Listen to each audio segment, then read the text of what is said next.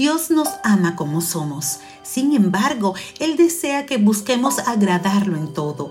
La meta más sublime que podamos perseguir es vivir para Dios una vida plenamente entregada a Él, buscando agradarle en cada pensamiento, palabra y acción y que toda nuestra manera de vivir traiga honra a su nombre.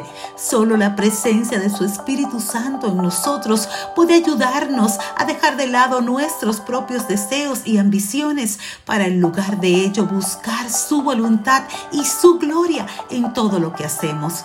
Por nuestros medios y con nuestras fuerzas es imposible lograrlo, pero su presencia en nuestro interior purifica nuestros corazones y renueva nuestra mente para que podamos presentarnos delante de Él, siendo nosotros mismos una ofrenda viva, santa y que le agrade. Sin el Espíritu Santo somos presa fácil de las tentaciones del mundo.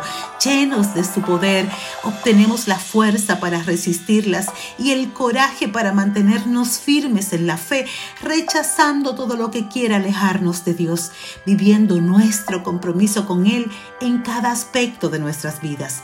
Gálatas 5:16 dice, anden en el Espíritu y no complazcan los deseos de su carne. Gracia y paz.